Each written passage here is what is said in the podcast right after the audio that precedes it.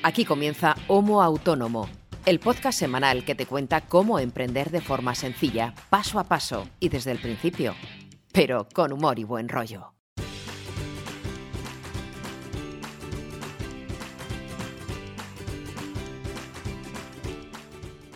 Bueno, bueno, ya estamos aquí. Todo el mundo tranquilo que ya estamos aquí. Comienza una nueva semana. Bueno, comienza, termina para muchos de vosotros que grabamos en sábado, pero comienza un nuevo episodio de Homo Autónomo. ¿De qué va esto? No hace falta ser Einstein para averiguarlo. Si se llama Homo Autónomo, ¿de qué crees que irá el podcast? ¿De ciencia nuclear? No, de la vida de los autónomos. En este caso, de la vida de dos autónomos, yo, que soy César Brito, y mi compañero Ángel Martín, a quien presentaré ahora.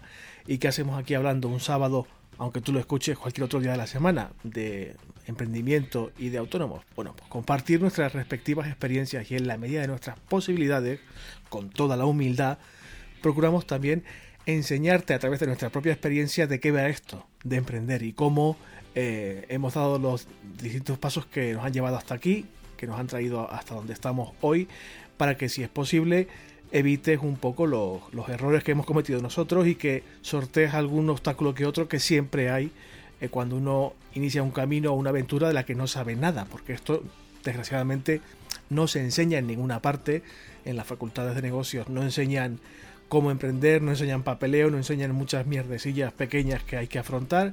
Y esto es lo que pretendemos hacer en Homo Autónomo, aparte de si es posible divertirnos un poquito. Como te decía, yo soy César Brito, soy periodista y freelance, aunque principalmente me dedico a la creación de contenido, por eso eh, me refiero a mí mismo normalmente como un copywriter porque creo contenidos para internet y temas de marketing, aunque esencialmente soy periodista. Y mi compañero, amigo y copresentador y co-creador de este podcast es Ángel Martín, que es especialista en marketing digital y en transferencia digital para empresas, para particulares, para pymes, aparte es diseñador, pica código, hace un montón de cosas de las que hablaremos en su momento, creo que bastante pronto, si no, si no pasa nada raro. Ángel, buenas, ¿qué tal estás? Muy buenas, Brito, ¿cómo estás? Además que hoy, hoy has echado tú el capote, hoy has presentado tú, que en teoría me debería tocar a mí, porque los impares siempre me tocan a mí. Pero como en el cuerpo central del episodio creo que ya voy a hablar bastante, si no al final iba a ser eh, un monólogo mío, entonces... Sí, no, eh, eh, vamos, a tener que, vamos, a tener que, liberar un poco esto de, de, de las presentaciones uno u otro, par o impar, porque porque en función de la temática, normalmente un episodio cae el peso sobre uno, eh, digamos, lo prepara o el contenido lo, lo, prepara casi siempre uno de los dos y claro, el día que te prepara uno el contenido y además te toca presentar, es que al final queda un, monólogo intensito. Hombre, y aparte que por el contenido de esta semana es un poquito matador. Es un contenido facilito, no es nada complejo, pero sí que es bastante cantidad de contenido. Y si no te ayuda a presentar lo mismo, desfalleces en media hora y no quiero que te, que dé un pampurrio grabando el, podcast, evidentemente. Abajo, a mí no me cuesta nada los dos tenemos carrete, pero vamos a intentar ayudarte un poquito porque hoy va a ser un, para ti sobre todo, va a ser un episodio un poquito heavy, más pesadito. Y aparte me comentaba fuera de micro que estás especialmente cansadito porque ha sido para ti, para mí, para los dos una semana un poquito larga. Sí, sí, la verdad que sí que ha sido, ha sido larga, ha habido bastante, bastante curro. Alguno de ese, parte de ese curro ha sido común entre los dos, ahora, lo comentarás. Pero bueno, yo de, de, de por mí, de mi carga de trabajo habitual, esta semana particularmente ha sido bastante intensa, pero veo que lo que queda del mes, bueno, que todavía no hemos arrancado el mes de marzo, va a seguir siendo intenso, tanto por el periódico, que tenemos ahí dos, dos bueno, tenemos un proyecto grande y luego, eh, bueno, movidas y marrones varios que suele haber siempre, eh, pero hay uno, un marrón grande que, que va a ocupar yo creo que prácticamente todo el mes, aparte de ese proyecto que estamos haciendo ahora. Y, luego también tengo por ahí un, par de, presupuestos que de hecho debería hacer este fin de semana, en algún momento del fin de semana. Pero si no se, no se trabaja el fin de semana, nosotros decimos aquí siempre, siempre decimos aquí que normalmente hay que intentar eh, descansar un poquito, desconectar y, y dedicar tiempo para uno mismo, pero me parece que si se te viene un mes complicadito, lo de descansar el fin de semana va a ser cosa que, bueno, a lo mejor era abril. El sábado, ya cada vez se está convirtiendo en un, en un, en un día más de la, de la semana, o sea, ya no es ya no es de lunes a viernes, ya, sino que ya el sábado prácticamente es otro día laborable, porque de hecho, bueno, Raquel, mi mujer, eh, ahora mismo está trabajando en su, en su tienda, en su pelu, y pues bueno, creo que llegaba como a las 4 de la tarde de, de currar. Ha habido algún sábado incluso pasado que que ha venido hasta más tarde, o sea, ha venido casi como a las 6 de la tarde, o sea, del, curro que tiene. Y claro, yo al final del sábado ya lo aprovecho para, pues, para adelantar cosas de la semana siguiente y ya se está convirtiendo, bueno, el sábado pasado, si no recuerdo mal, pues empecé contigo a las 10 grabando el episodio y creo que me levanté de la silla como a las 8 de la tarde. Sí, paré un ratillo a comer, pero que al final fue como una jornada completa los últimos, las últimas semanas hemos estado en contacto tú y yo para una movida que ahora contaremos eh, algún fin de semana que otro después del podcast y es que tú estabas a topísimo a las 2 de la tarde, o sea. en fin, oye, tú, tú, sabrás con tu salud y tu cabeza y en fin, yo los fines de semana, exceptuando el podcast, no suelo trabajar. Ahora estoy corrigiendo ejercicios de mi curso de podcasting y bueno, porque hay que hacerlo ahora, pero normalmente procuro eh, tocarme la genitalia a dos manos, si me lo puedo permitir. Sí. lo que pasa es que hay, fines de semana que, se, juntan, se juntan varias cosas. Claro, este, Y este fin de semana es uno, es uno de ellos, porque bueno, hay, varias, hay varias tareas que hacer. El proyecto del que hablamos, de que, del que mm, hablaba antes Ángel, que es común entre él y yo, porque a pesar de ser amigos y tal, cometemos la locura de trabajar juntos a veces y nos ha tocado eh, trabajar juntos. En este caso mm, ha trabajado más Ángel que yo, sinceramente, pero bueno, ha sido el responsable del cambio de cara, mm, por decirlo así, de mi página web. Bueno, la cara sigue siendo la misma. Porque ya, bueno, que te la hayas cambiado como... Eh, la mía, la mía. Eh, que, Nicolas Cage en la película de doble cara. que, no, que no creas tú que me hace mucha gracia. Quien me conoce sabe que eso de mostrar mi cara no me hace mucho tilín, pero bueno, había que hacerlo y, se hace. Nada, pero me refiero a, un rediseño completo, realojamiento de la web y bueno, un meneíto profundo a mi página web, que ya se sabe que en casa del herrero cuchillo de palo. Sí y quien escuche el podcast con frecuencia sabe que llevaba muchísimo tiempo a ver si cambió la web, a ver si cambió la web y no me, no me atrevía, no me atrevía, no, no tenía tiempo para hacerlo básicamente. Sí, a lo tonto, y nada, a, lo, a lo tonto, a lo tonto, empezamos por un cambio de hosting, que era lo que iba a ser en un principio. Pero es que ya, ya después, ya una vez metidos en faena, así es que al final. Claro, es que con Ángel funciona así todo. O sea, yo mm, me venía la, la renovación del, del, alojamiento en, en One and One o en Jonos, y como ya hemos hablado aquí en alguna ocasión, pues es una porquería de alojamiento. es muy barato, pero una porquería realmente. Bueno, no tan barato, ¿eh? Porque yo he visto la factura que estabas pagando y de hecho ahora pagas menos. O sea que tan barato no era. Para lo que da. Bueno, realmente no, no, no, está acorde con el servicio lo que uno paga, ¿no? Y bueno, oye Ángel, quiero cambiar de servidor y tal. Bueno, efectivamente cambiamos de servidor y ya hicimos todo como debe hacerse. Un servidor nuevo, un alojamiento nuevo, una máquina totalmente nueva y tal. Y Ángel, como es así, dice, oye, que ya que estoy aquí, he visto esta página, esta plantilla, ¿qué te parece? Digo, oye, pues está muy bien. Pues venga, pues tiramos por aquí, pues vamos a hacer los copies, venga, vamos a hacer esto. Y, en una semana, o un poquito menos de una semana, ya tenemos operativa la página, cosa que te agradezco infinitamente.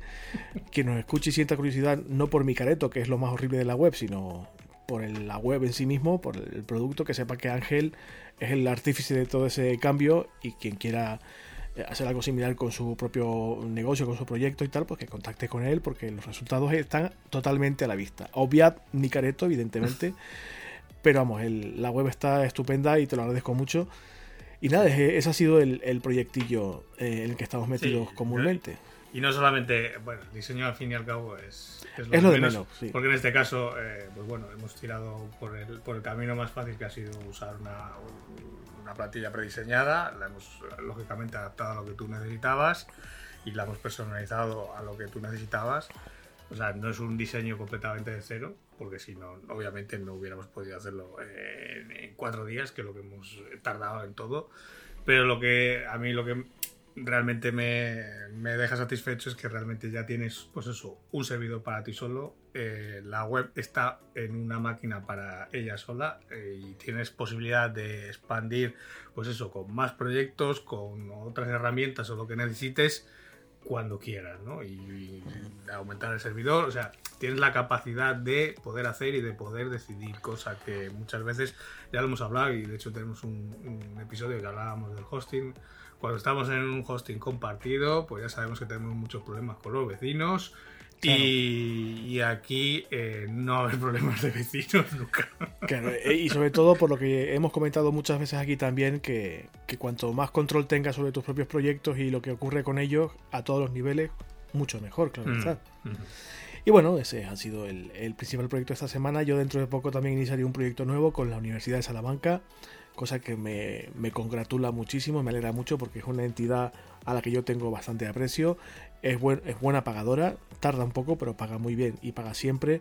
Y el proyecto no puedo contar mucho todavía, pero, pero vamos, es, muy atractivo, me apetece mucho embarcarlo y, va a ser muy interesante. Me va a tener bastante ocupado un par de meses, creo que a partir de la segunda semana de marzo de este año y, y posiblemente hasta el verano voy a estar ahí bregando, pero estoy muy contento, es un proyecto muy interesante, además retomo el contacto con gente con la que hacía mucho tiempo que no trabajaba y tal, y, bueno, estoy bastante satisfecho y mis representantes están dando palmas también, así que nada, todo, todo muy bien, aparte ya he finalizado mi curso de podcasting con muy buenos resultados, buen feedback de los alumnos de momento y todo, todo está marchando bastante bien, de hecho ya tengo alumnos matriculados para la siguiente edición, que será en abril, y nada, estoy bastante satisfecho con eso. Eh, ha sido una currada muy, muy grande los meses pasados, pero bueno, estoy ya recabando los resultados, cosa que me alegra bastante.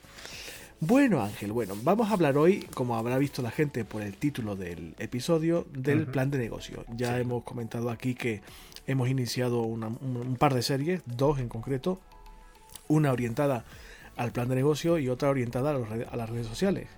Ya hablamos del plan de negocio hace unos capítulos, pero vamos a hablar hoy de, digamos, el primer paso. El anterior episodio era, por decirlo así, introductorio, eh, para un poco plantear la serie y explicar de qué vamos a hablar en, mm. esa serie de capítulos, pero ya este primer episodio, eh, primer episodio, digamos, con contenido real de la, de la serie. No es que el otro no lo tuviera, mm. evidentemente lo que contamos en el anterior episodio de la serie de plan de negocio tiene su importancia, tiene valor, pero digamos que el primer paso a tener en cuenta para quien nos esté escuchando es, digamos, lo que vamos a hablar eh, esta semana, ¿no? Lo que vamos a comentar en el episodio de hoy, que es la preparación del plan de negocio. No sé si es el más importante, pero sí que será uno de los más importantes porque es el primer paso y si damos el primer paso bien, va a ser más difícil que tropecemos o trastabillemos el resto del camino, imagino. De hecho, no es el primer paso, es el paso cero. O sea, es el paso, el paso previo antes de empezar. Porque tú lo decías bien, hemos hecho un primer episodio que era la necesidad de un plan de negocio en el que veíamos cuándo uno necesita realmente hacer un plan de negocio y por qué y para quién necesitas hacer un plan de negocio, porque no siempre hace falta hacer un plan de negocio para todos los proyectos. Porque un plan de negocio, sí, lo recuerdo muy resumido en una línea, lo necesitas cuando alguien te lo pide. Y el, normalmente ese alguien que te lo pide va a ser la figura de ese patrocinador, podríamos llamar entre comillas, que no deja de ser alguien que mete pasta en ese proyecto. Que puede ser un inversor privado, puede ser un banco, puede ser lo que sea. Entonces, para ellos sí que vas a necesitar hacer un plan de negocios. Entonces, ahí era donde hablábamos de esas necesidades y de para qué servía y la casuística que era entre que fuera una empresa o un proyecto de nueva creación o un proyecto o una empresa que ya estuviera establecida. Bueno, hay ciertas diferencias y bueno, pues el que quiera eh, o el que no lo haya escuchado, pues bueno, ahí le invitamos a que, a que retome la serie desde el principio. Hoy lo que vamos a ver, digamos, serían esos pasos previos antes de empezar a hacer el plan de negocio, ¿vale? Porque como todo em, proyecto que uno hace, o bueno, en este caso, este proyecto lo podríamos llamar documento que vamos a hacer, pues necesitas cierto orden, cierto método, ¿no? Para que la cosa mm, salga ordenada, al menos. Sí, salvo, salvo que si hay nuevos del todo en el podcast, si sois oyentes habituales, sabéis que por nuestra forma de ser, eh, aunque trabajemos de forma muy distinta y en sectores muy diferentes, tanto Ángel como a mí nos gusta mucho organizar y categorizar todo, somos bastante metódicos en lo que hacemos y eso mm, es una virtud a la hora de enfrentarse a un documento como este, al plan de negocio. Bueno, has dicho, metódicos por no decir maniáticos, pero bueno. Yo soy un sí, es, es, cierto que tanto tú como yo somos un poquitito maniáticos. Eh, esto, a ver, eh, es bueno cuando te cruzas con alguien como tú, nos ha pasado a ti y a mí esta semana con el proyecto del que hablamos ahora de la web, como más o menos nos, nos, compenetramos, entre comillas, no es muy traumático, pero si te encuentras con una persona que es muy caótica, que es lo opuesto a ti, se sufre mucho. Entonces, cuando eres, digamos, metódico como eres tú y como soy yo, este tipo de trabajo no, no resulta muy complejo.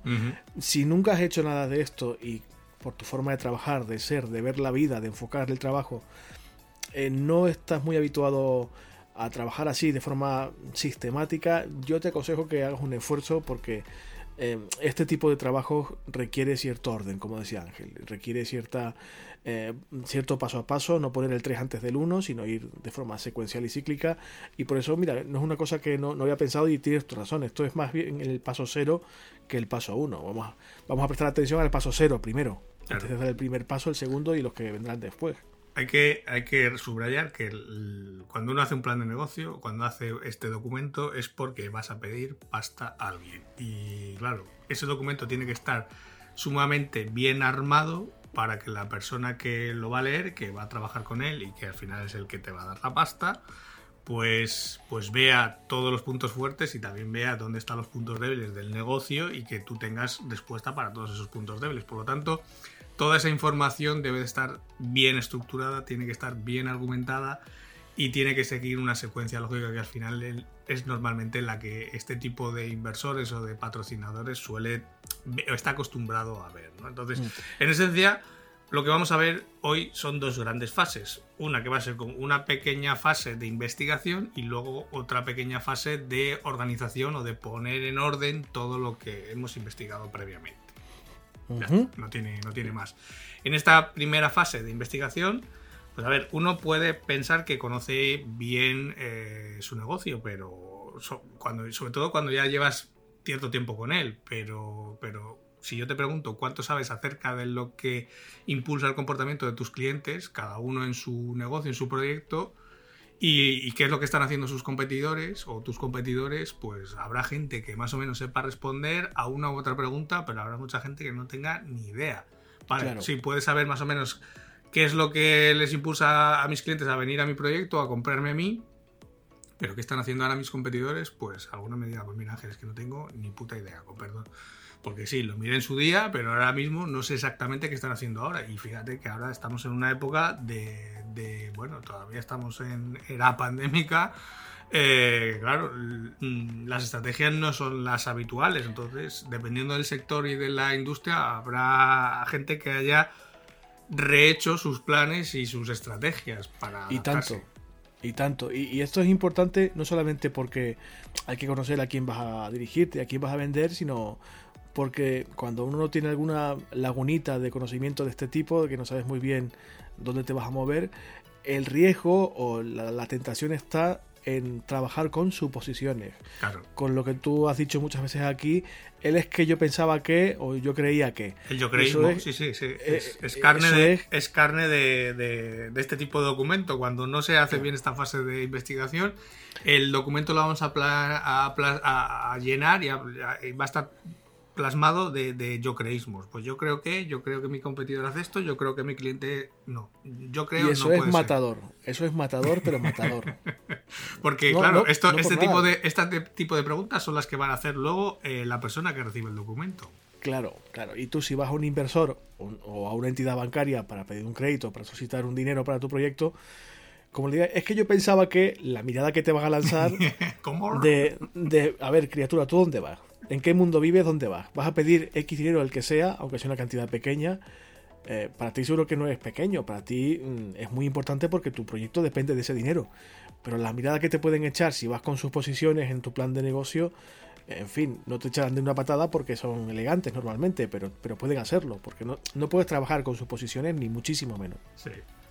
Entonces, vamos a centrarnos en tres áreas de investigación que a la hora de emprender y que debemos estar seguros de conocer antes de arrancar el plan de negocio. ¿vale? Y de hecho, en cada una de estas áreas las vamos a tratar luego en los siguientes episodios, lógicamente. Esto va a ser una secuencia Y, de, hecho, de este episodio de hoy, pues luego irán saliendo más episodios hijo, podríamos decir, ¿no? Hoy vamos a pasar por ellas de, de, puntillas para que la gente se sitúe a un modo de resumen o de tabla de contenido. Pero bueno, tres grandes áreas. Lo primero, serían los datos de la demanda del mercado que hay en tu sector, en tu industria, el tamaño que hay, quiénes son los impulsores ahora mismo dentro de tu industria o de tu sector, es decir, qué empresas se están tirando del carro, quiénes son eh, pues el líder, el seguidor, el retador, etc.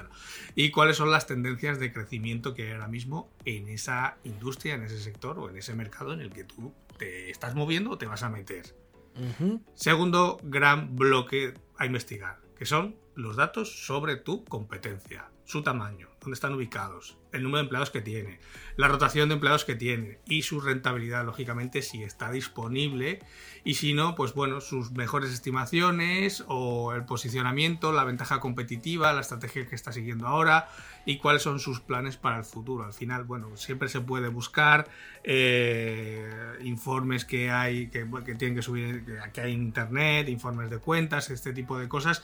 Pues bueno, hay ciertas cosas que más o menos son públicas, hay ciertas cosas que seguramente te vas a tener que pagar por algunas de ellas para saberlo, pero más o menos esta información está disponible. Eh, cierta parte, a ver, no toda, pero hay gran, una parte, gran, parte que, que, puedes encontrar, ¿no? Y puedes, puedes al menos tener un dato más real que no yo supongo que o yo creo que, eso no es una, una un apunte Ángel esto no es a ver no es imposible de conseguir pero tampoco es ponerse en Google quiero saber cuánto gana mi empresa competidora Frutas Paco no. no es tan fácil como eso o sea requiere un poquito de, de esfuerzo, a veces, como decías tú, un poquito de inversión y conocer un poquito dónde, a qué fuentes de información recurrir. Evidentemente, casi todas las empresas, más o menos de un tamaño considerable, tienen sus reuniones de accionistas, sus consejos de administración, ese tipo de reuniones y de actos generan una serie de informes. todas las SLs al final tienen su libro de cuentas y ese libro de cuentas lo tienen que subir a Hacienda y a partir de ahí es donde se hacen los informes eh, de cuentas, que bueno, pues, pues hay, hay páginas de esto, ahí pues tienes Infocip, tienes asesor, tienes, tienes unas cuantas que al final, pues bueno, a mí me interesa conocer eh, el informe de cuentas de estas tres empresas que son mi competencia en mi provincia. Y son la SL Pepito, la SL Menganito y la SL Fulanito. Y, al final, pues por, no sé, pero tampoco es un coste muy desorbitado, pero creo que son 5 euros, la última vez que yo tuve que tirar alguno de estos, 5 euros, 6 euros, 10 euros, si acaso a lo sumo, y te tienes todo el informe de cuentas, todo, un poco toda esta información pública que, que ellos suben a Hacienda y la puedes, y la puedes conocer y puedes saber pues qué, qué, datos han tenido en el ejercicio pasado, qué, cuántos empleados tienen, pues bueno, eh, un poco el balance de cuentas. Eh, al final no deja de ser información que es mucho más, eh, te va a dar una, más, eh, una aproximación mucho más certera que pues el, yo creo que, ¿no? al final... Yo te he interrumpido para aclarar a la gente que no es eh, como una búsqueda en Google de cualquier noticia de un medio de comunicación. Hay mm. que eh, un poco enfocar el tiro. Como decías tú antes, no vamos a meternos muy a saco en esto porque cada fase de, este, de esta investigación tendrá su propio episodio. Así que no, no preocuparse que esto vamos a explicarlo con detalle en su momento.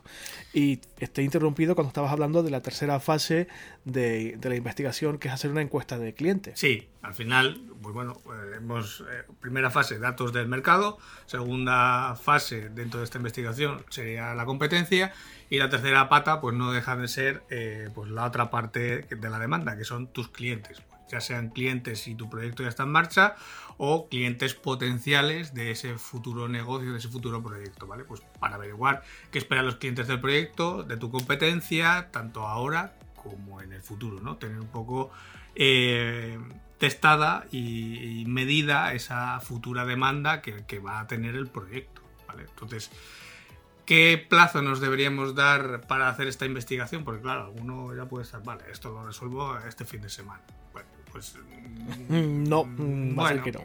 A ver, habrá gente que sea muy capaz, que a lo mejor lo puede solventar mucho antes, pero normalmente porque a veces cuesta encontrar la información porque pues simplemente para hacer esa encuesta de clientes pues te va a llevar eh, tiempo, Brito. Tú sabes lo que cuesta hacer entrevistas, cuando tienes un listado de 40 o 50 entrevistas, sabes lo que cuesta cerrar agenda, eh, que te atiendan, eh, transcribir todo eso, al final lleva su tiempo. Entonces, yo recomiendo, ah, pues por lo menos déjate un mes, ¿no? Para recopilar toda esta información.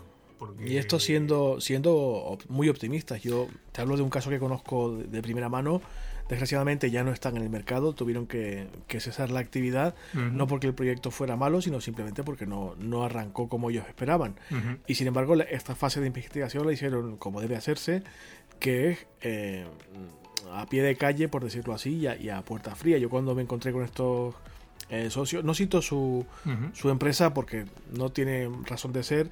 Además es un proyecto que no, no, va, no continúa y no, tiene más. Pero cuando yo me crucé con ellos, eran dos socios, dos amigos míos, estaban pateándose el campus de Salamanca.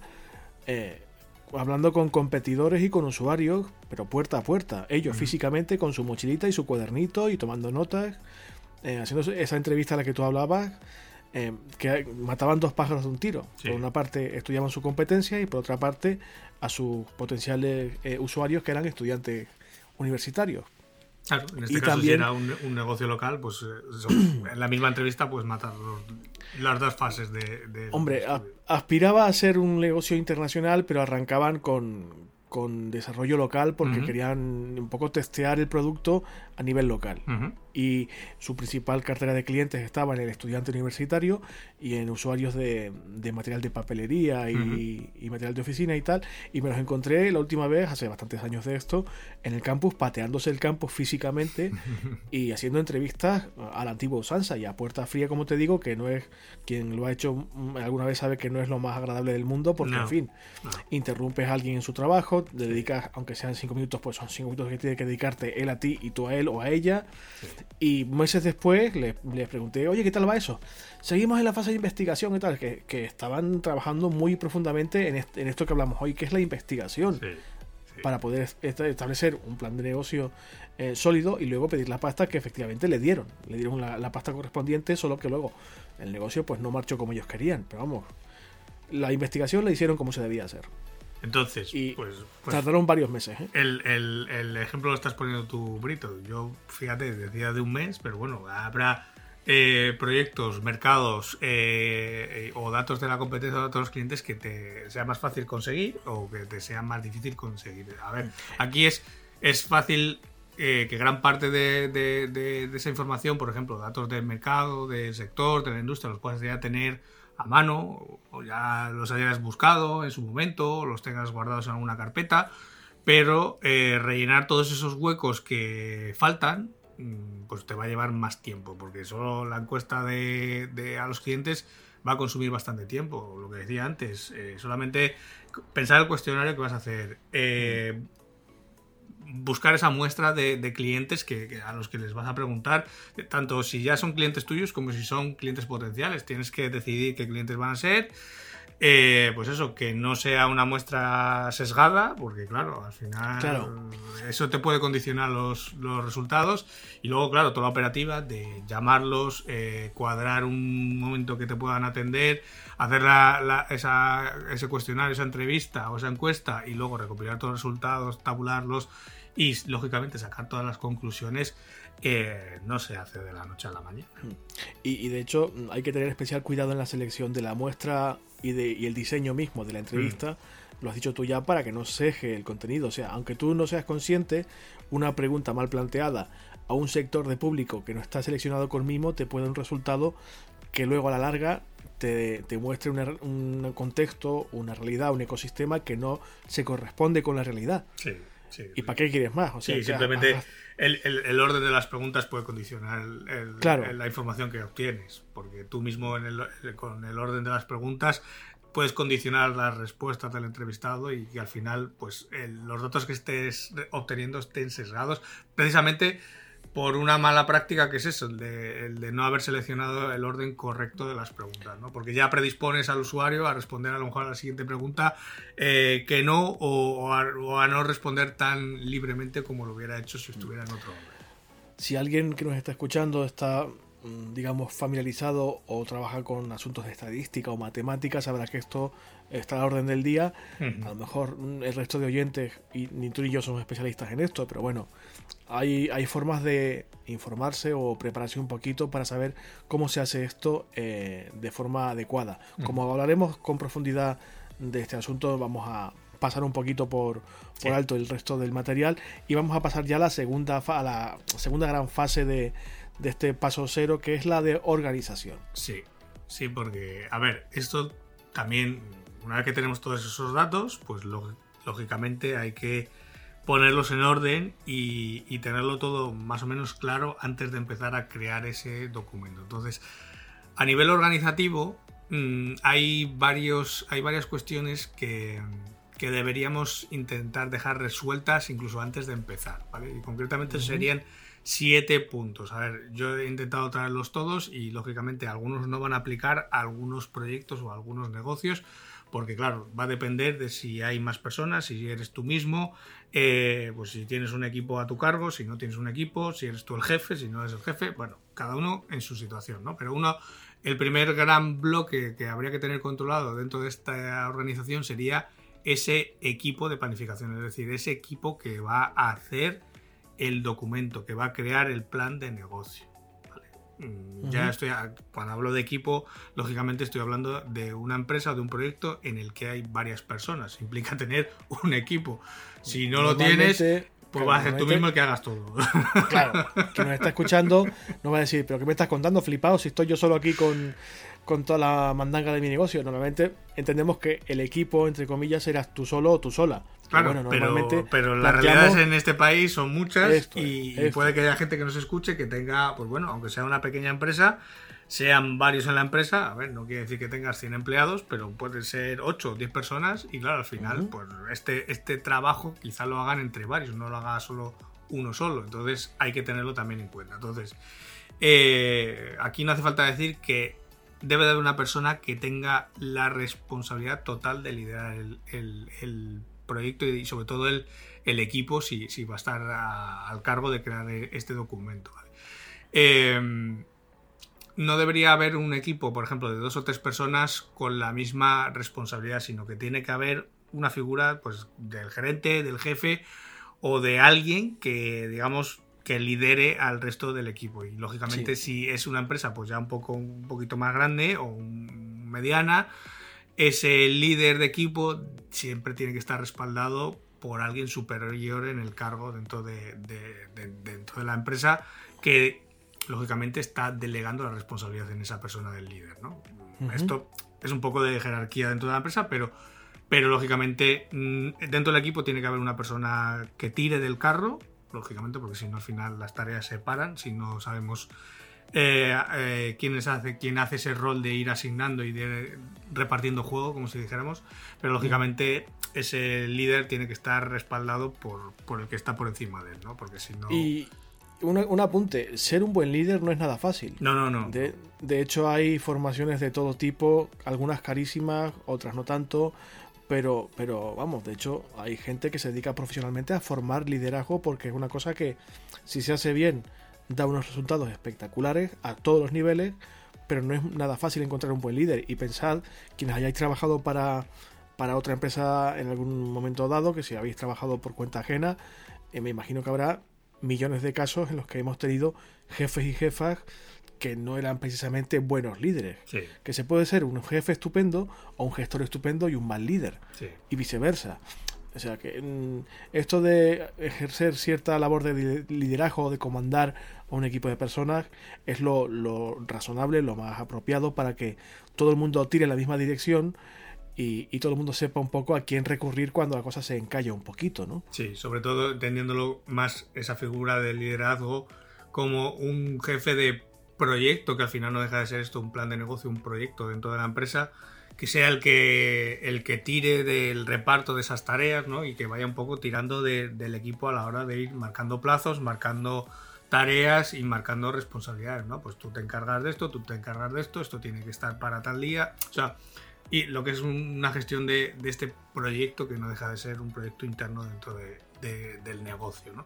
Lógicamente, si eres una empresa nueva o una empresa pequeña y eres tú mismo, pues, pues eh, ese líder o ese jefe vas a ser tú mismo, ¿no? Y al final vas a ser tú el que te encargues de, todas las tareas, pero, pero bueno, aún así, también eh, está bien si eres tú mismo que vayas planteando todas las tareas en, pues en cuanto a plazos, en cuanto a una serie de como de hitos, ¿no? Que hagas una pequeña gestión de tareas para, para que tampoco te abrume, ¿no? Porque al final el listado de tareas pues es grande y hay que irlas abarcando pues también con, con sentido y con cierto orden. Bueno.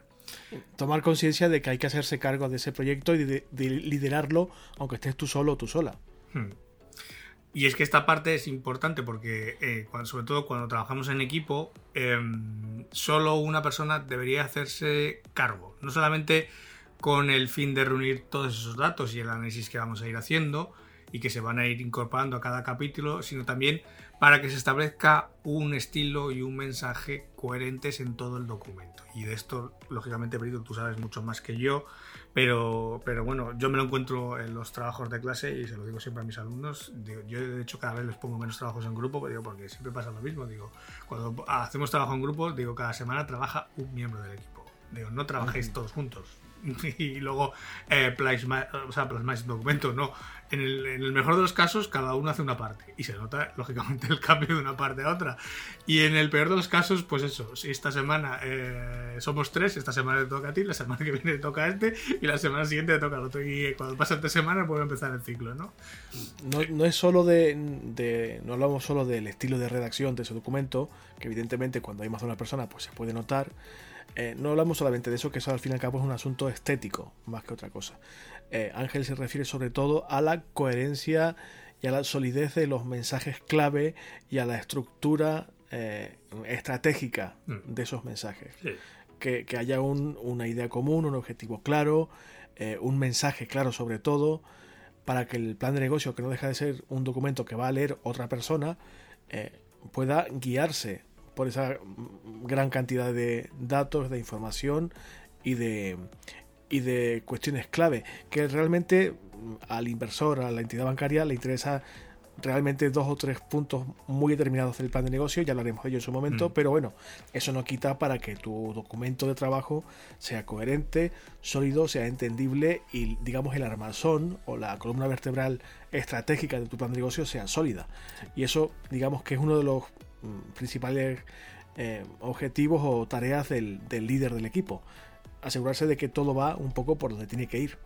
Que tenga todo un, hilo conductor, ¿no? Que esté un todo, sentido, que esté todo ensamblado y que encaje en todas las piezas, ¿no? Que no haya nada que chirríe. Si acaso lo único que se puede salir un poco del tiesto y que puede que podemos permitirnos que, pueda estar hecho por, por, otro miembro del equipo serían los anexos o los apéndices donde van a ir las tablas, los gráficos, etcétera. Pero quizá tampoco es bueno que intervengan varias manos por eso, porque en, los anexos, que es lo típico, que sueles incluir distintas tablas, distintos gráficos, etcétera, eh, corremos el riesgo de que, pues, por ejemplo, las tablas o los gráficos tengan distintos estilos y eso eh, pues es un elemento que genera ese chirrido, ¿no? Que ya vemos que ya hay algo que no encaja, ¿no? Todo debería tener un mismo estilo, un mismo diseño, ¿no? Pues si los gráficos van en tonos azules, que no haya un gráfico de repente eh, con colorines, ¿no? Pues que siga todo la misma coherencia.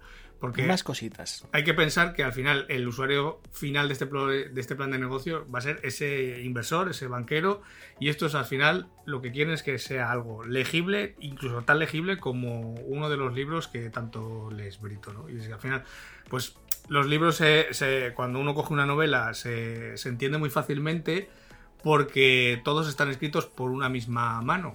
¿no? hay, no cada capítulo está escrito, bueno, depende a no ser que sea un compendio o una colección, pero cuando uno coge una novela, desde el primer capítulo hasta el último está escrito por el mismo autor. Y entonces, eh, pues bueno, al principio te cuesta un poco acostumbrarse a su lenguaje o a su estilo, pero una vez que ya eh, incorporas el código en tu cabeza, eh, el resto del libro se hace mucho más fácil. ¿no? Pues aquí pasa exactamente lo mismo. Si cada capítulo está escrito por una persona distinta, eh, va a generar más dificultad a ese usuario final que no deja de ser la persona que nos va a dar la pasta. Entonces, en una empresa pequeña, en una nueva empresa, pues esa sola mano o esa única mano va a ser tu mano, ¿vale? Tú vas a escribir todo, así que no vas a tener mucho problema en este apartado.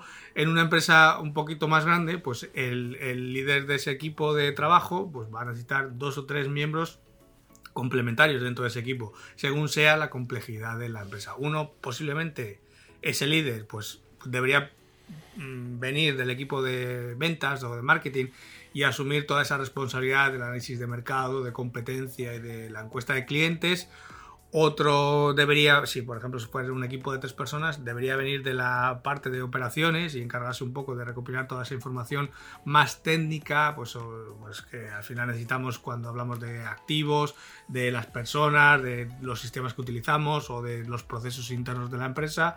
Y el tercero dentro del equipo, pues debería ser una persona que venga de la parte financiera, lógicamente, y que se haga cargo de todas esas previsiones financieras, ¿no? Cada zapatero a tu zapato, ¿no? Cada uno en su campo. Para una empresa, claro. para una empresa de tamaño medio, normalmente el líder de este equipo eh, de, esta planificación suele dedicar como mínimo el 50% de su tiempo durante al menos un mes. Es decir, de su jornada dedica, cuando se decide crear este plan de negocio, pues durante un mes va a dedicar aproximadamente la mitad de la jornada a, estas tareas del plan de negocio. Y las aportaciones de los demás miembros del equipo, pues de esos otros dos o tres eh, miembros más, pues pueden llegar a ser eh, de dos a tres meses por persona, ¿no? dependiendo de, lógicamente, de la complejidad del negocio, de la empresa y, del plan de negocio que estemos haciendo. ¿no? Esto... Y esto, esto entra en, relación con un aspecto que tienes aquí en la escaleta que, bueno, está muy bien que lo hayas traído aquí porque no se, no se suele tratar con, demasiada, con demasiado mimo, sobre todo por parte de en empresas de cierto tamaño. Eh, por parte de la gente que toma decisiones o que tiene labores de gestión. O, entre comillas, hablamos de los jefes o las jefas. Cuando te comentan que, oye, mira, necesito un plan de negocio eh, para la próxima semana. Claro. Mm, esto es, bueno, es algo que, que bueno, los que... Eh, bueno, la gente que trabaja con clientes... Eh, pues sabe exactamente de lo que estamos hablando, o si trabajas también por cuenta ajena y estás eh, también en esto del emprendimiento y tienes jefes que muchas veces no, no saben medir muy bien lo que lleva el tiempo que lleva hacer las tareas, pues esto es algo bastante habitual. En este segundo bloque de lo que es la, de la organización, a lo que nos referimos es a ese timing o a ese calendario. ¿no? Lo que tú decías, si alguien te pide el plan de negocio para la próxima semana, pues bueno, pues, pues lógicamente lo tendrás que tener para la semana que viene, pero a ver, por verse se puede hacer, pero lo que no puede esperar ese jefe o ese responsable es que armemos un plan coherente, sólido y bien armado eh, y sobre todo bien investigado en una semana, porque lógicamente no da tiempo. A ver, aquí lo que no vamos a poder hacer la encuesta a los clientes y todo lo que vamos a poder hacer razonablemente bien en una semana, pues es resumir lo que ya sabemos sobre el negocio, que es más de lo mismo, y hacia dónde nos queremos dirigir, un poco, como yo digo siempre, eh, chupándote el dedo, eh, sacándolo así por la ventana y a ver de qué lado viene el aire, ¿no? Es, esas son las predicciones que más o menos vas a poder hacer en una semana, pero poco y eso más. Siendo y eso siendo optimista, ¿eh? Claro. Siendo muy optimista, contando con recursos, sin que nadie te moleste, dedicando tiempo a esto, en fin. Mm, hay que ser conscientes de la importancia que tiene esto, para qué lo queremos y lógicamente hay que darle también eh, la carga de trabajo o el tiempo necesario que, requiere. Hay que ser un poco coherente con lo que estamos haciendo.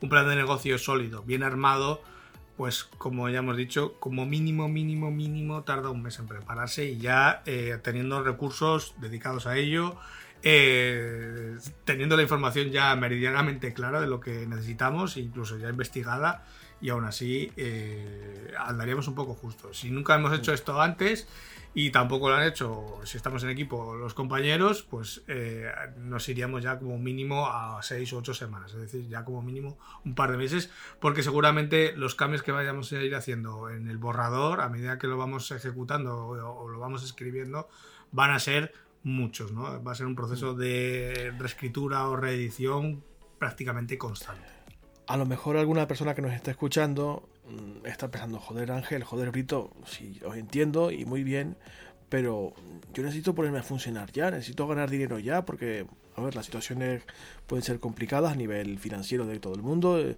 no vivimos momentos fáciles, eso está claro, y es posible que la tentación de ponerse a trabajar, digamos, sobre el terreno sea muy elevada, pero como lo decíamos al principio de este episodio, este punto en concreto, el, el preparar el plan de negocio y diseñarlo bien y tal, eh, puede ahorrarte luego muchísimos problemas, muchísimos problemas. Y entiendo que cuando hablamos, como decía Ángel ahora, de 6 8 semanas, hombre, se le puede caer a uno los palos del sombrajo, pero de verdad que, que merece la pena. Pero es que, pero es que, Brito, si uno quiere emprender ya, eh, a ver, si tú tienes la pasta para emprender ya, puedes emprender mañana mismo. Pero es que no es el caso, claro. Si no tienes la pasta y tienes que pedírsela a alguien, eh, que es en el, uno de los casos en los que veíamos en, este, en el primer episodio de esta serie, que era para los que necesitabas un plan de negocio, es que vas a necesitar armar un plan de negocio para ese inversor o para ese banco. Entonces, eh, es que simplemente en, muchas veces en en concertar una cita con el banco, en trámites y tal, es que ya solamente se te va a ir ese mes. O sea, el banco no te va a dar la pasta el lunes, aunque tú quieras.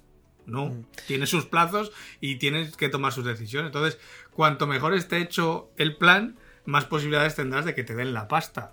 Mm. Esto es.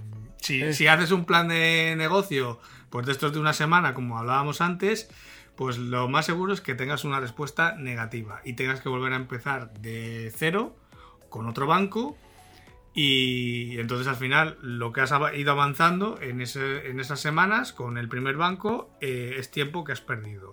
Cosa que si lo hubieras dedicado a hacer el plan de negocio bien desde el principio, seguramente en el primer intento lo mismo habrías conseguido la financiación que necesitabas. Entonces al final el tiempo va a ser el mismo, incluso que puede que sea menos.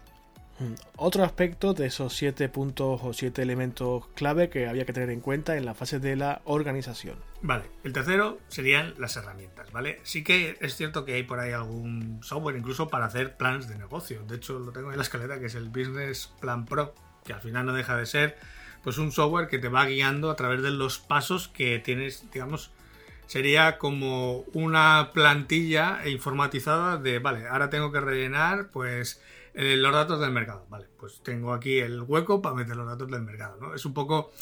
Eh, es un paquete de software que sigue la estructura de un plan de negocio, te va guiando a través del proceso y lógicamente te asegura de que las proyecciones que haces, sobre todo de pérdidas y ganancias, el balance y el flujo de caja, pues cuadre, ¿no? De todos los datos que estás metiendo. Pero salvo eso, mm, tampoco es que tenga una gran ventaja entre sí, porque al final, las únicas herramientas que necesitas para montar un plan de negocio, pues es cualquiera de las herramientas que usamos a diario. Una hoja de cálculo, me da igual que la tengas en tu equipo que sea online, eh, un procesador de textos eh, en tu equipo online y una aplicación para hacer eh, presentaciones. Nada más. Si, te agobia un poco, pues eso, el volumen de tareas que hay que hacer y tal, pues yo sí que ahí te recomiendo pues algo alguna aplicación para gestionar esas tareas, para tenerlo todo apuntado que no se nos escape nada. Pero nada más, o sea, tampoco hay que volverse loco, ni tampoco invertir demasiado esfuerzo ni, dinero en este tipo de herramientas. Porque... Yo sí, si queréis pongo el enlace del Business Plan Pro del que tú citabas ahora, pero vamos, básicamente para que veáis qué aspecto tiene, porque como tú decías ahora, no creo que a ninguno de los oyentes que nos está escuchando ahora le, le haga mejor trabajo que cualquier paquete de ofimática normal, nada, lo que tú decías. Lo que yo te digo, la única ventaja que te hace es eso, que a medida que vas metiendo eh, las, las proyecciones de pérdidas y ganancias y del balance y el flujo de caja, va haciendo las comprobaciones. Pero si tú al final tienes una hoja de cálculo eh, con las pérdidas y ganancias, el balance general y el flujo de caja, es que hace lo mismo. ya la hoja de cálculo ya te dice, de hecho lo puedes personalizar tú, oye, márcamelo en rojo si no cuadra. Pues si, si te lo marcan rojo es que algo no cuadra, o sea, que algo tendrás que tocar, o sea, que es que... Eh, lo pondré como curiosidad, pero vamos, que por si alguien siente curiosidad y lo quiere bichear, pero vamos, que tampoco no es una herramienta de las que podíamos recomendar aquí normalmente. de hecho, prefiero recomendar antes mm, pues cualquier herramienta de ofimática de las que hemos hablado infinidad de veces, antes que, que gastarse la pasta en, un software de esto. No tiene ningún sentido. O sea, yo, vamos, porque lo he puesto más que nada como curiosidad, que hay incluso programas específicos para hacer esto, pero vamos, que no hace falta nada que uno no tenga ya eh, que trabaje con ello habitualmente. Hablemos de contenidos, Ángel. Sí, porque esta quizás sea. Eh, perdonad. Esta sea quizá la parte más importante. Eh, aquí sí que hay, eh, y de hecho yo he visto bastantes manuales de planificación empresarial que sugieren que el contenido de un plan de negocio debe adaptarse a las características específicas de la empresa, del negocio, del proyecto. Y esto no es así lo vuelvo a repetir y esto hay que, no sé, habría que ponerlo en grande, en rojo o algo así. O sea, el contenido debe adaptarse siempre a las necesidades del patrocinador. ¿Por qué? Porque el documento lo estamos haciendo para el patrocinador, para la persona a la que le estamos pidiendo la pasta. Esa es una de las necesidades básicas de hacer un plan de negocio. No es un documento en el que plasmamos las bondades de nuestra compañía o de nuestro proyecto, de nuestro negocio, sino que es algo que nosotros hacemos para pedir financiación. Entonces, bueno, Voy a, voy a decirlo de forma un poquito más gruesa para que la gente lo entienda. Espero que no me banen eh, por decir esto. El plan de negocio no es para hacerse una paja con él, ¿vale? No es para, no es para masturbarse con el negocio, ni con el plan de negocio. No es para saber lo buenos, guapos y estupendos que somos. No es el objetivo.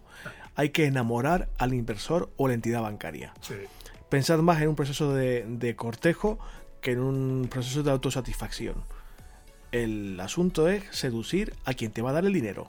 Punto. Date cuenta que al final la finalidad del plan de negocio es que eh, es convencer a ese patrocinador. Y al final, este patrocinador, ya sea un inversor, ya sea el banco, lo que siempre quiere es que los riesgos, lo que más le importa siempre, los riesgos y las oportunidades que pueda tener ese negocio, ese proyecto, se evalúen siempre de forma ordenada y predecible. Y normalmente sigue siempre la misma secuencia, que son, lo primero, tu negocio, es decir, qué segmentos de tu negocio generan más ganancias ahora y en el futuro. Lo segundo, la demanda del mercado, es decir, la demanda de tus clientes, qué impulsa la demanda de tus posibles compradores o de tus compradores actuales o potenciales de un producto o servicio como el tuyo tu competencia, cómo de intensa es la competencia en la industria, en el sector de tu proyecto y en los demás proveedores de tu producto. Y sobre todo si se va a intensificar esa competencia en el futuro. Es decir, si se intensifica la competencia es porque em, la demanda es creciente dentro del mercado. Es decir, va a haber más clientes y por lo tanto es un mercado más interesante y por lo tanto la lógica, lo que suele pasar siempre es que haya más competencia. La estrategia, el cuarto punto sería cómo de bien ubicado está tu proyecto y cuál es tu estrategia para mejorar su posición dentro del mercado. La quinta, el quinto elemento serían tus recursos, es decir, qué recursos vas a desplegar para implementar esa estrategia de la que hablábamos antes, de la del punto anterior. El sexto punto serían tus finanzas y tus pronósticos, es decir, eh, esos pronósticos lo que reflejan es una manera de manera realista las tendencias del mercado y la competitividad que hay en él. Y por último, el riesgo. ¿vale? ¿Cuáles son los principales riesgos y oportunidades que hay en torno a todas estas previsiones que tú estás haciendo? ¿Cuál es la probabilidad y el impacto que puede tener cada uno de esos riesgos? Y cómo de sensibles son tus previsiones financieras a cada uno de esos riesgos o a, ciertas circunstancias que pueda haber adversas, ¿no? Pues lógicamente esto es lo que realmente le preocupa a la persona que va a leer el plan de negocio. y nada más. Tan simple y como nada eso. Más. Eso es todo lo que ese patrocinador, ese inversor necesita saber y todo lo demás que metamos es paja, es relleno. Es, eh, de hecho, lo que hace es desincentivar la lectura del propio plan de negocio. ¿no? Hay que ir siempre lo más al grano posible. Estas siete áreas de análisis, pues lógicamente forman la base de un plan de negocio y van a ser eh, pues, van a ser sobre las que trataremos en detalle en próximos episodios. A partir de aquí están los que deberían ser los contenidos o capítulos de cualquier plan de negocio que más o menos cuadran eh, con alguno más con lo que acabamos de hablar ahora. Empieza un plan de negocio empieza siempre con un resumen ejecutivo que veremos lo que es. El segundo capítulo sería el negocio como tal. El tercer capítulo sería la demanda del mercado. El cuarto capítulo habla de la competencia. El quinto capítulo habla sobre la estrategia. El sexto capítulo habla sobre los recursos. El séptimo capítulo habla sobre las finanzas, sobre las finanzas y tus previsiones. El octavo capítulo habla de los riesgos, las oportunidades y la sensibilidad que tiene tu proyecto ante cada uno de esos riesgos y oportunidades. Noveno capítulo sería la conclusión y el décimo capítulo serían los apéndices o los anexos. Como ves, son las siete grandes bloques que hemos visto antes, solamente que precedidos de un resumen y terminados por una conclusión y los anexos. Nada más. No tiene, más. Es que no, no tiene, no, no debería contener nada más. Porque lo que tú decías antes es que mm, más allá de esto, lo que vas a conseguir seguramente, aunque no lo pretendas, es que quien vaya a leer ese plan de negocio no lo lea o lo lea de forma superficial y no, em, digamos, no absorba los datos que a ti te interesa que conozca, que son estos de los que hablamos ahora, de estos siete capítulos esenciales o siete puntos esenciales.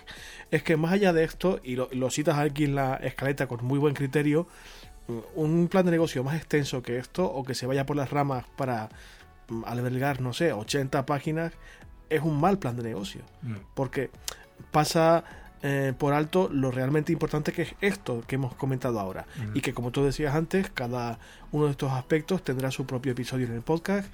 Así que incidiremos con cierta profundidad en cada uno de ellos. Pero es que no tiene más que esto. O sea, porque la longitud, y lo citas muy bien aquí tú, eh, más allá de 25 o 30 páginas eh, de un folio normal y corriente, no debería tener un plan de negocio. 35 páginas siendo, vamos, mm, eh, el Quijote prácticamente. Sí, de hecho, ese sería el quinto bloque dentro de esta organización, que es lógicamente tener en cuenta esa longitud, porque nos va a condicionar lógicamente a la hora de ir redactando luego cada uno de los capítulos.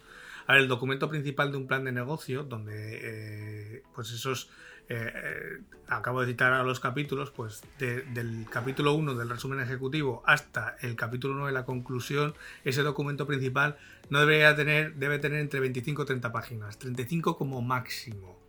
Otra cosa serían los apéndices o los anexos, ¿no? Pues bueno, ahí dependiendo de las tablas gráficos y cosas que tengas que meter, pues bueno, ahí ya no dejan de ser anexos. Pero lo que es el plan de negocio, no debería exceder nunca de esas 35 páginas como muchísimo, ¿vale? A ver, los capítulos principales, por ejemplo, sobre la demanda del mercado, la competencia y la estrategia, deberían ser de 3 a 4 páginas cada uno, no más. Los de recursos, finanzas, pronósticos, quizás deberían ser un poquito más largos, ¿vale? De 4 a 6 páginas cada uno. Y luego, los que podríamos llamar capítulos, pues bueno, laterales o accesorios, como serían el, capítulo 2 y el capítulo 8, que es el capítulo del negocio, y el capítulo de riesgos y oportunidades, deberían tener solo un par de páginas cada uno, mientras que la conclusión, pues con media página, pues bien resuelta y bien escrita, pues es más que suficiente, ¿no? Al final, eh, los apéndices pueden volver a tener el mismo número de páginas dependiendo de la información que que necesites meter, lógicamente. Aquí no, va a estar tan condicionado, no va a estar tan encorsetado, pero aquí deberías meter todo aquello que necesites para convencer al, a ese patrocinador, a ese inversor. Lógicamente, si tú estás hablando de, eh, de tu competencia y de datos de, o de datos del mercado, pues no vas a meter todos los datos del mercado en esas tres o cuatro páginas, sino que, bueno, citas, eh, vas citando y vas citando a tu propio anexo, ¿vale? Pues si quieres ver el desglose de esta cifra que yo te estoy dando aquí de datos del mercado, lo tienes en el anexo tal, en el punto cual del anexo, ¿no? Y ahí tienes pues toda la tabla o todo el informe de donde sale, de dónde está extraído ese dato que yo resumo en, en, esa, en ese capítulo. No hay que ponerlo absolutamente todo en los capítulos, sino que vas, te vas autocitando a ti mismo hacia los anexos.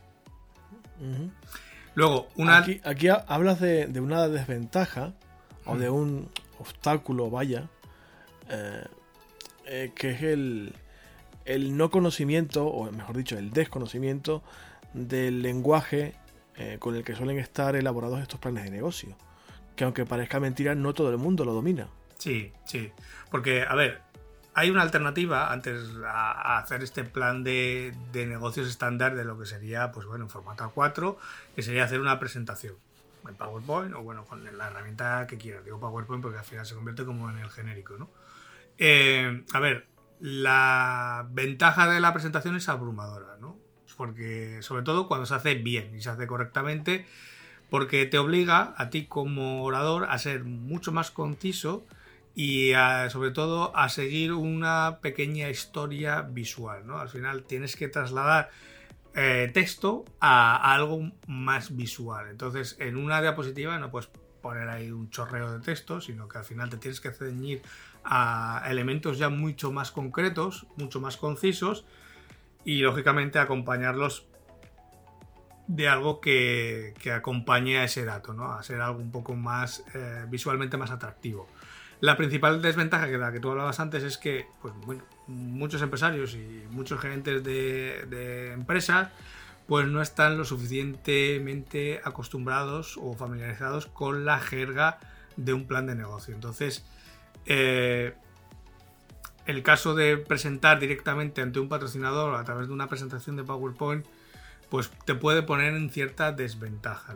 Eh, esta alternativa de la presentación en PowerPoint ante un patrocinador es una alternativa si tú estás muy seguro de que dominas este lenguaje, de que, pues eso, mm, no dejas de estar cara a cara frente al patrocinador, de que te puede hacer preguntas, de que te puede parar y, claro, de que te puede preguntar por algún dato que tú simplemente das una pincelada, pero quieres saberlo más en profundidad, eh, requiere de mucho eh, más información en tu cabeza cuando tú estás presentando, que lógicamente cuando entregas un documento que luego es evaluado y que tú no estás delante, ¿no? Entonces, em, aquí el consejo es que siempre te ciñas eh, para decidir si entre documento formal o presentación, pues es que te ciñas a lo que tanto tú como la persona que va a recibir ese plan de negocio esté acostumbrado. A ver si tú eh, si la persona del banco el que vas a pedir financiación está acostumbrado a recibir documentos, o sea, un documento formal,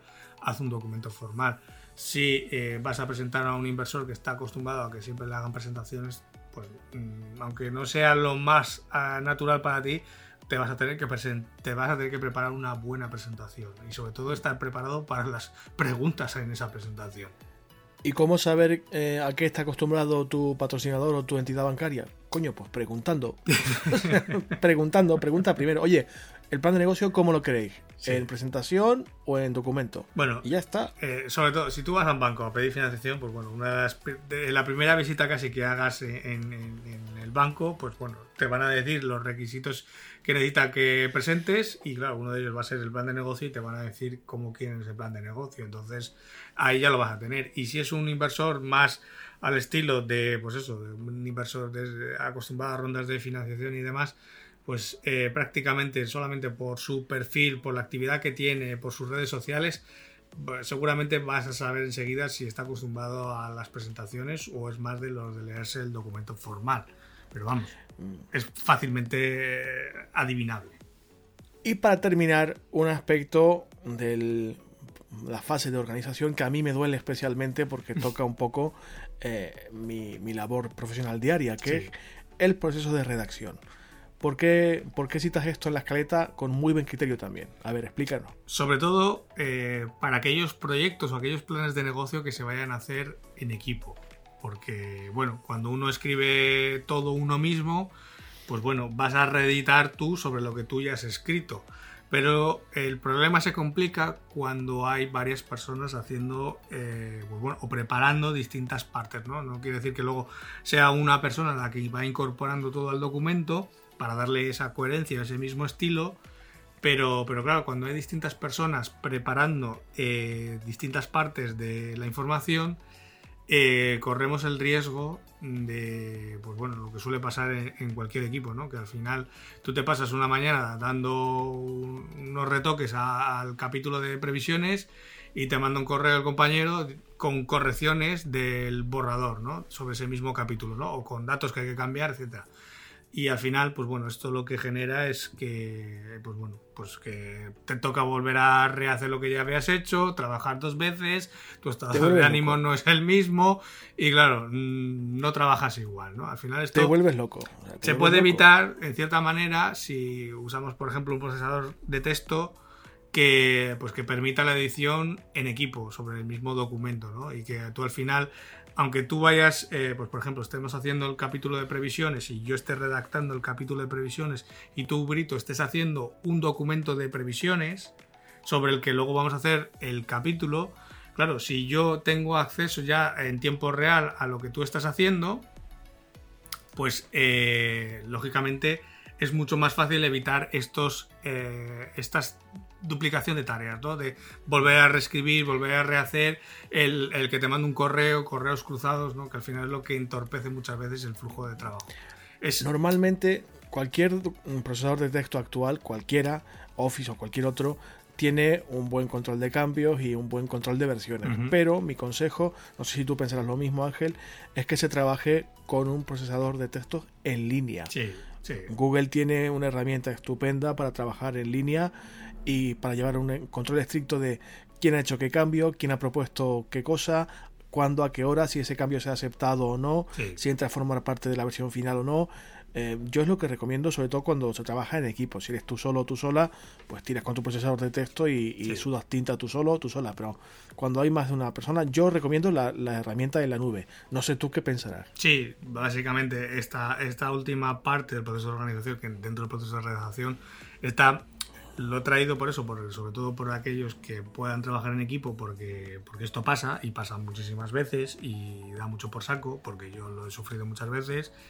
Y, pero también para cuando uno trabaja uno mismo, porque tú puedes estar trabajando sobre el mismo documento y al final vas haciendo eh, cambios, vas haciendo modificaciones y si no tienes, por ejemplo, un procesador de texto que vaya guardando el historial de versiones, Claro, eh, una vez que el documento se guarda, si tú un día tienes que volver a tienes que volver hacia atrás sobre una parte que has cambiado eh, y esto no lo tienes, si no tienes ese control de versiones, eh, te puedes volver loco. Cosa que con un control de versiones, pues tú al final buscas cuando hiciste ese cambio, deshaces solamente ese cambio que no afecta al resto del texto, a las modificaciones que has hecho posterior del texto y listo. O sea, te quitas mucho, mucho trabajo o de volver a buscar la información original.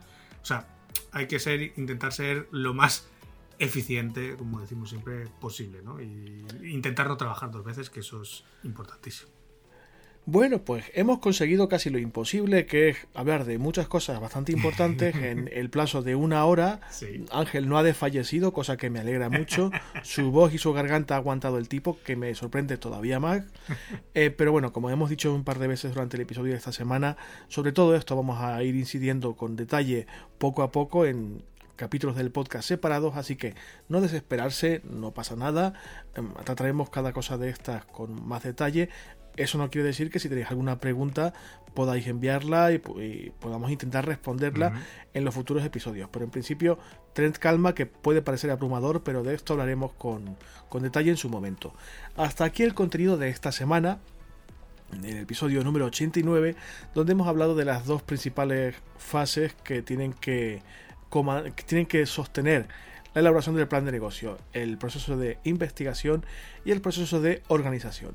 Volveremos sobre este tema en futuros episodios, pero hasta aquí el contenido de esta semana. Creo que tanto para Ángel como para mí es más que suficiente, seguramente también para vosotros y vosotras, que estar aquí una hora escuchando es más que suficiente. Volveremos a hablar de temas del autonomismo en próximos episodios, pero hasta hoy eh, es más que suficiente nos pedimos por favor que si os gusta esto que escucháis, pues habláis de esto con vuestros amigos y amigas, que lo compartáis en redes si lo consideráis oportuno, que nos deis algún corazoncito en verde en Spotify, algún comentario o me gusta en iBox eh, y en Podimo, en cualquier otra plataforma donde escuches nuestro podcast, que nos hagas algún comentario si quieres en, redes sociales, eh, que nos escribas si te apetece a través del formulario de contacto de nuestra página web, que participes si te apetece también en el grupo de Telegram. En fin, que nos hagas saber qué te está pareciendo esto y si tienes alguna duda o pregunta, que nos la hagas llegar. Es importante para nosotros, no porque nos guste saber de ti, que evidentemente también, sino para que los eh, algoritmos y los motores de búsqueda, etcétera, etcétera, sepan que existimos y nos den un poquitito más de relevancia, no porque nos vayamos a hacer ricos con esto, que evidentemente no, sino para que más gente conozca este proyecto, que, que más personas conozcan como autónomo y que intenten implementar eh, lo que nosotros intentamos transmitir aquí en sus proyectos, en su día a día, que aunque parezca mentira, hay gente a la que le está sirviendo de algo que yo sigo flipando con que esto le sea útil a alguien, pero bueno, parece ser que es así, cosa que agradezco mucho y nos alegra mucho a Ángel y a mí. Y cuanto más nos conozcan, pues mucho mejor. No porque queramos ser famosos con esto, sino porque queremos ayudar a más personas para que la comunidad de Homo Autónomo sea cada día mayor cada día más grande, más cohesionada y más feliz a ser posible. Nosotros volveremos en 7 días. Nos mováis, portaros bien y no os preocupéis que en una semana escasa volvemos a contaros más cositas, volveremos a daros una turrita correspondiente para intentar que aprendáis y os divirtáis. Gracias por estar ahí, gracias por escucharnos y por sostener este proyecto. Si acabas de llegar, confío en que te haya gustado esto, espero que vuelvas. Ángel, muchísimas gracias por ayudarme, por apoyarme, por hablar con tanto criterio de estas cosas, que no es fácil saber de esto y tú sabes mucho, muchísimo. Nada, si esto es diversión, ya lo sabes. Bueno, para ti y para mí sí, pero hay gente que puede estar flipando muchísimo con que nos dediquemos una hora de un sábado a hablar de un plan de negocio. pero bueno, te agradezco mucho que, apoyes este proyecto, que me ayudes muchísimo. Aprovecho para eh, darte las gracias públicamente por el enorme trabajo que has hecho con mi página web, que no sabes el favor que me has hecho. Y nada, volvemos en siete días, amigos y amigas, portaos bien, cuidaos mucho y no montéis ninguna cosa rara que luego hay que pagarla y es un destrozo. Chao. Adiós a todos.